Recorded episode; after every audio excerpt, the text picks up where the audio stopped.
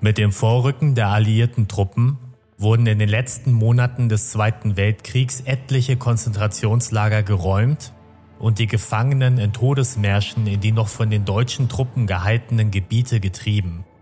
Schätzungsweise 250.000 Menschen kamen durch Hunger, Kälte und Erschöpfung sowie durch gezielte durch die Aufseher durchgeführte Ermordungen ums Leben womit die Todesmärsche zu den sogenannten Endphase-Verbrechen gehören. Am 13. April 1945 wurden 1100 ehemalige KZ-Häftlinge in das nördlich von Magdeburg gelegene Gardelegen getrieben, wobei die Inhaftierten aufgrund der Kriegslage auf ihre baldige Befreiung durch alliierte Truppen hofften. Doch trotz des baldigen Kriegsendes wurde der Entschluss gefasst, die Menschen auf besonders grausame Art zu ermorden. Um mehr als 1000 Menschen wurden im sogenannten Massaker von Gardelegen lebendig verbrannt. In diesem Video geht es um das Massaker von Gardelegen, den verantwortlichen Tätern und der nach dem Krieg stattgefundenen Anklage sowie Bestrafung der Verantwortlichen. Im Konzentrationslager Mittelbau-Dora mussten die Häftlinge unter menschenunwürdigen Bedingungen die Tunnelanlagen zur Produktionsstätte für die V1 und V2 Raketen ausbauen, wobei schätzungsweise 20.000 Menschen starben, womit dreimal mehr Menschen bei der Produktion der V2 Rakete starben als beim tatsächlichen Einsatz aus Städte der Alliierten. Im Zuge der vorrückenden alliierten Truppen wurde das Lager im April 1945 geräumt und die Häftlinge in verschiedene Konzentrationslager geschickt, welche sich zu dem Zeitpunkt in von den deutschen Truppen gehaltenen Gebieten befanden. Tausende der Inhaftierten wurden in Güterwaggons gefercht, wobei der Transportzug das KZ Bergen-Belsen ansteuern sollte. Nach mehrtägiger Fahrt kam der Zug in der Umgebung von Gardelegen zum Stehen. Aufgrund von Schäden an den Gleisen und der herannahenden Kriegsfront war ein Weiterfahren nicht mehr möglich. Zur gleichen Zeit kam ein Transport mit 600 Häftlingen eines Außenlagers des KZ Neuengamme am Ort des Geschehens an. Insgesamt hielten sich hier zu dieser Zeit ca. 5000 Inhaftierte auf. Anführer dieser Kolonne war der SS-Hauptscharführer Erhard Brauny, welcher als Kommandoführer im Konzentrationslager Mitte Bordora eingesetzt wurde und dabei an der Ermordung von Dutzenden Menschen beteiligt war.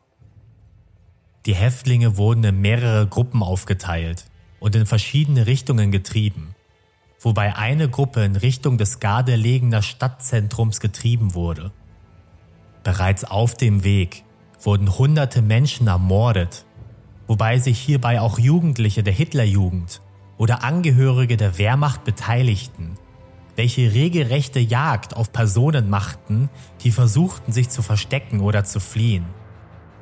Entlang der Strecke wurden später Leichen von über 370 KZ-Häftlingen bestattet. In Gardelegen wurden die 1100 noch lebenden KZ-Häftlinge zunächst in einer Wehrmachtskaserne gesammelt, wobei zu diesem Zeitpunkt noch unklar war, was mit diesen passieren sollte. Der offizielle Befehl zur Ermordung der Gefangenen wurde vom NSDAP-Kreisleiter von Gardelegen, Gerhard Thiele, angeordnet. Thiele hatte mehrere Tage zuvor vom vorgesetzten Gauleiter der Region die Anweisung bekommen, dass alle Häftlinge, die beim Plündern erwischt wurden oder versuchten zu fliehen, unmittelbar zu erschießen seien. Obwohl dies nicht auf die in der Wehrmachtskaserne internierten Gefangenen zutraf, legte Thiele den Befehl als Freifahrtschein zum Massenmord aus und initiierte damit das Massaker von Gardelegen. Die Häftlinge wurden in eine aus Stein gemauerte, große Feldscheune des Rittergutes Isenschnibbe am Rande der Stadt getrieben, eingefärcht und anschließend eingesperrt, wobei ein Eingang der Scheune offen gelassen wurde. Der Boden der Scheune war mit Stroh bedeckt welches von den Aussehern vorher mit Benzin getränkt worden war und anschließend angezündet wurde. Zweimal konnten die Gefangenen den Ausbruch des Feuers verhindern, indem diese die Flammen rasch mit Kleidungsstücken oder Decken erstickten. Doch beim dritten Mal nahmen die Flammen das Gebäude ein und ein Großteil der eingefechten Menschen verbrannte bei lebendigem Leibe oder erstickte qualvoll. Während der Tat schossen die Täter in den offen gelassenen Eingang der Scheune, töteten so Dutzende Personen und machten eine Flucht der Opfer unmöglich. Es wurden zusätzlich auch Handgranaten oder Panzerfäuste eingesetzt. Mehr als tausend Menschen starben beim Massaker von Gardelegen. Die Morde und die anschließende Beseitigung der Leichen wurde nicht ausschließlich von SS-Männern, sondern auch durch Wehrmachtssoldaten, Polizeikräfte, Angehörige der Hitlerjugend oder einfach nur zivilen Personen durchgeführt. Die Leichen wurden teilweise in Massengruben neben der Scheune vergraben.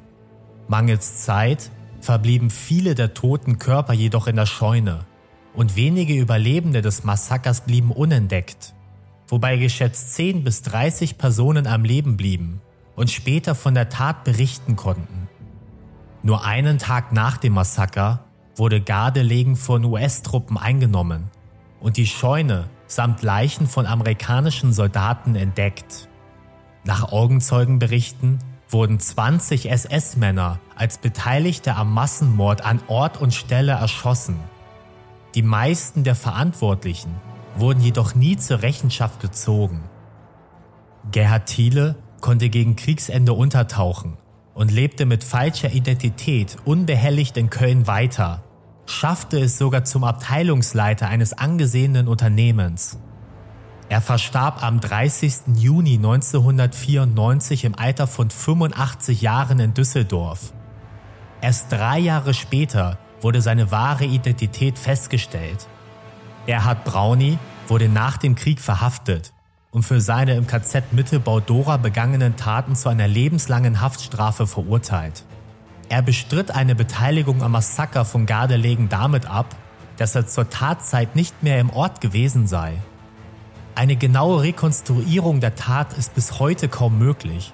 Und Brownie kann nicht zweifelsfrei mit der Durchführung des Massakers in Verbindung gebracht werden. Er verstarb bereits am 16. Juni 1950 an den Folgen einer Leukämie. Das Massaker von Gardelegen wird häufig stellvertretend für die gegen Kriegsende durchgeführten Endphase-Verbrechen erwähnt und zeigt, welche brutalen Verbrechen selbst in den letzten Wochen des Krieges durchgeführt wurden. Dabei ist es umso erschreckender, dass sich neben dem Aussehern auch zahlreiche lokale Einwohner der Stadt an den Verbrechen beteiligten, wodurch verdeutlicht wird, wie tief das ideologische Gedankengut des Nationalsozialismus in der Bevölkerung verankert war. Am Ort des Massakers befindet sich heute eine Gedenkstätte, welche an die mehr als 1000 Opfer dieses sinnlosen Verbrechens erinnert.